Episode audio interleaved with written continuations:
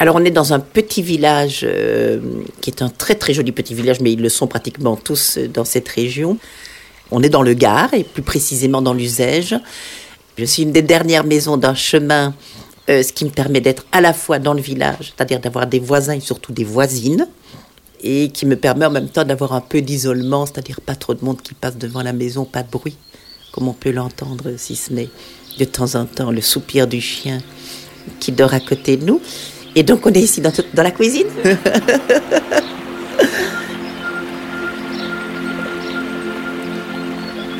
Un thermomètre qui s'affole dans l'ouest des États-Unis et du Canada, des incendies géants en Australie et en Amazonie, la fonte des glaces accélérée au pôle Nord, l'apparition de nouveaux virus dont l'un, le Covid-19, a bouleversé la planète.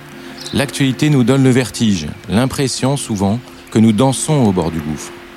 Et nous redécouvrons que nous sommes une partie vulnérable du vivant, une partie parmi d'autres, et que nous devons prendre soin des autres pour exister. Je suis Thomas Hoffnung et vous écoutez Six Pieds sur Terre, le podcast de Courrier International et d'ID4D, le média du développement durable.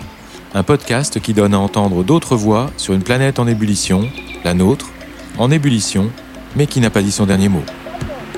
La philosophe, psychologue et éthologue belge Vinciane Després travaille depuis des années sur notre rapport aux animaux.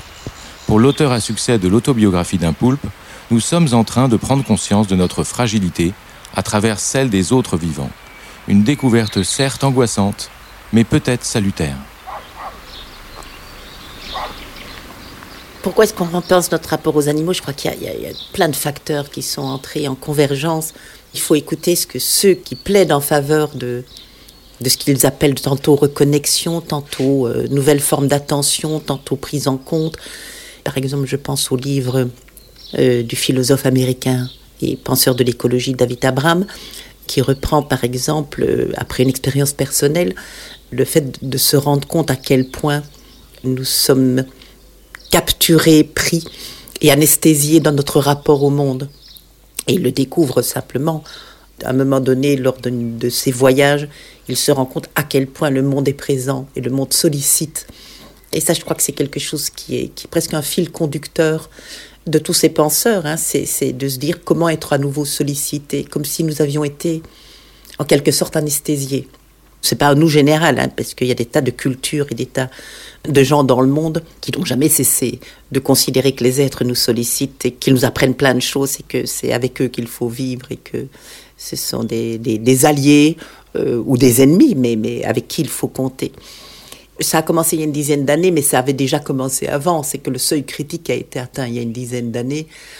Alors pourquoi est-ce que ce seuil critique a été atteint une dizaine d'années, pas plus tôt, pas plus tard? Je n'en sais rien. Sauf que quand les gens ont des, sensations, du sentiment que quelque chose ne va plus,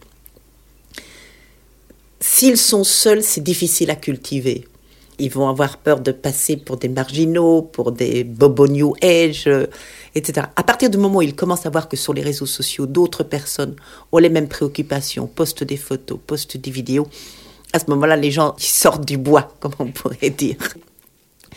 Donc les éthologistes ont eu un rôle important dans la mesure où ils ont vraiment fait un, travail d'abord de modifier leurs questions par rapport aux animaux, ce qui les a rendus, je pense, plus facilement intéressants pour nous des animaux moins mécanisés, ben forcément, euh, ça crée d'autres rapports, ça crée d'autres envies de rapports.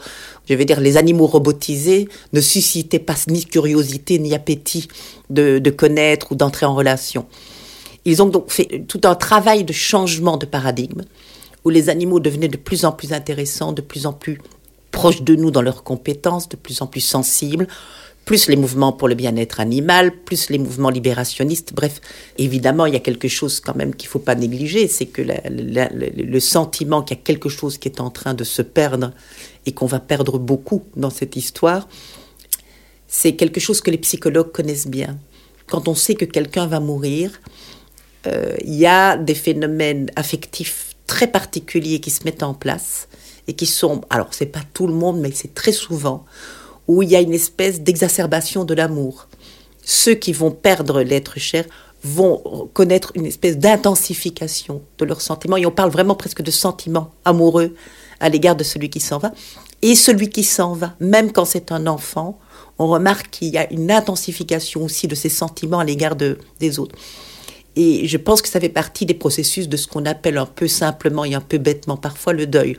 Mais gardons ce terme pour le moment, essayons de le charger d'autres significations plutôt que de s'en débarrasser. Et on peut se demander si nous ne connaissons pas des processus à l'égard des autres vivants qui s'apparenteraient à un processus de mise en deuil, c'est-à-dire savoir qu'ils vont s'en aller et découvrir et intensifier les attachements qu'on a à leur égard et en même temps se rendre compte de notre propre fragilité et donc d'une fragilité commune et collective. Et ça, je pense aussi que c'est quelque chose qui a probablement dû être un, sérieux élan, un sérieux intensificateur ou infléchisseur euh, de la manière dont on a commencé à se percevoir comme vivant fragile parmi d'autres vivants fragiles.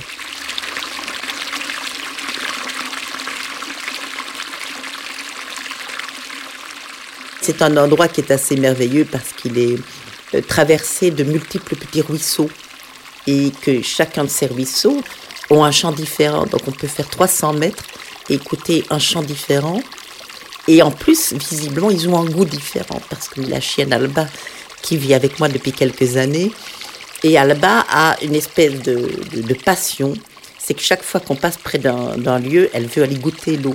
Et donc, pour moi, l'eau représente une musique particulière, des sons particuliers. Et pour elle, c'est vraiment des questions de goût. En fait, on a une rivière qui se sépare en deux et qui a formé deux petites cascades. On dirait presque que les castors s'y sont mis parce que c'était pas comme ça il y a quelques, il y a quelques temps d'ici. Euh, donc visiblement, et alors on entend en fait le chant de deux cascades différentes. Le goût du ruisseau et le goût de la vie, cette puissance du vivant, cette farouche volonté d'exister qui va au-delà des mots. Et si c'était les poètes finalement qui la ressentaient et en parlaient le mieux Est-ce que la puissance d'exister que manifestent et exhibent les autres vivants pour être euh, un des incitateurs des sentiments qu'on aurait, qui a un devoir à les protéger, c'est pas impossible, mais ça ne suffirait pas. Il est possible que c'est quelque chose qui nous touche, mais peut-être que c'est au-delà des mots. Ce sentiment de nécessité que nous ressentons de vivre dans un monde où il y a quantité d'autres vivants différents de nous, pour ne pas être utiliser le terme animaux, mais c'est terme générique que, dont on hérite et dont il est difficile de se débarrasser.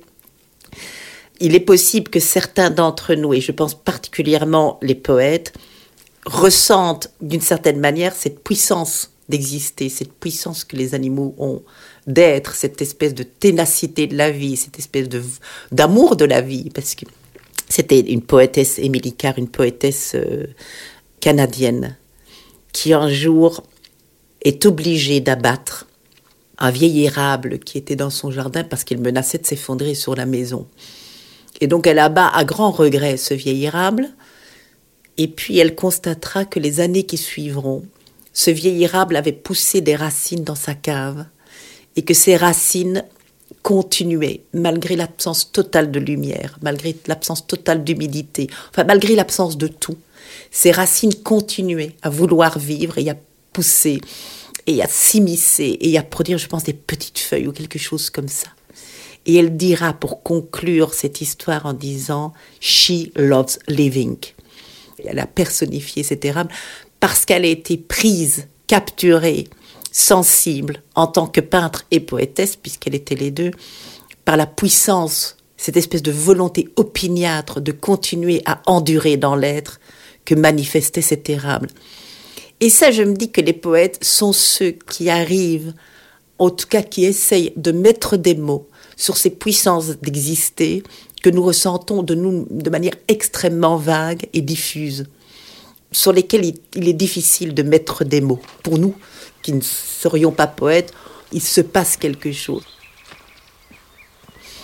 Il Bernd Heinrich, qui est un spécialiste du corbeau, et qui écrivait dans un, dans, dans, un de ses livres à propos des corbeaux, dans le début des années 2000, si mes souvenirs sont bons, on nous demande souvent pourquoi nous étudions les animaux euh, et pourquoi j'étudie les corbeaux. Et il dit, ben, parce qu'ils sont intéressants. Je chéris le fait que certains disent simplement, c'est juste parce qu'on les trouve intéressants, parce qu'on les trouve beaux, parce qu'on les trouve merveilleusement différents de nous, parce que c'est la, grande inventivité du vivant qui se manifeste dans chacun d'eux, et que c'est simplement la manière dont le monde, d'une certaine manière, produit des formes artistiques de vie, des formes créatrices, des formes inventives. Et donc cette curiosité, pour moi, elle est essentielle dans la mesure où elle permet aussi de, résister. C'est ce qu'on appellerait un, un, talisman. Un talisman, c'est un nœud dans un mouchoir, c'est attention, on n'oublie pas. Et donc la curiosité, elle est essentielle.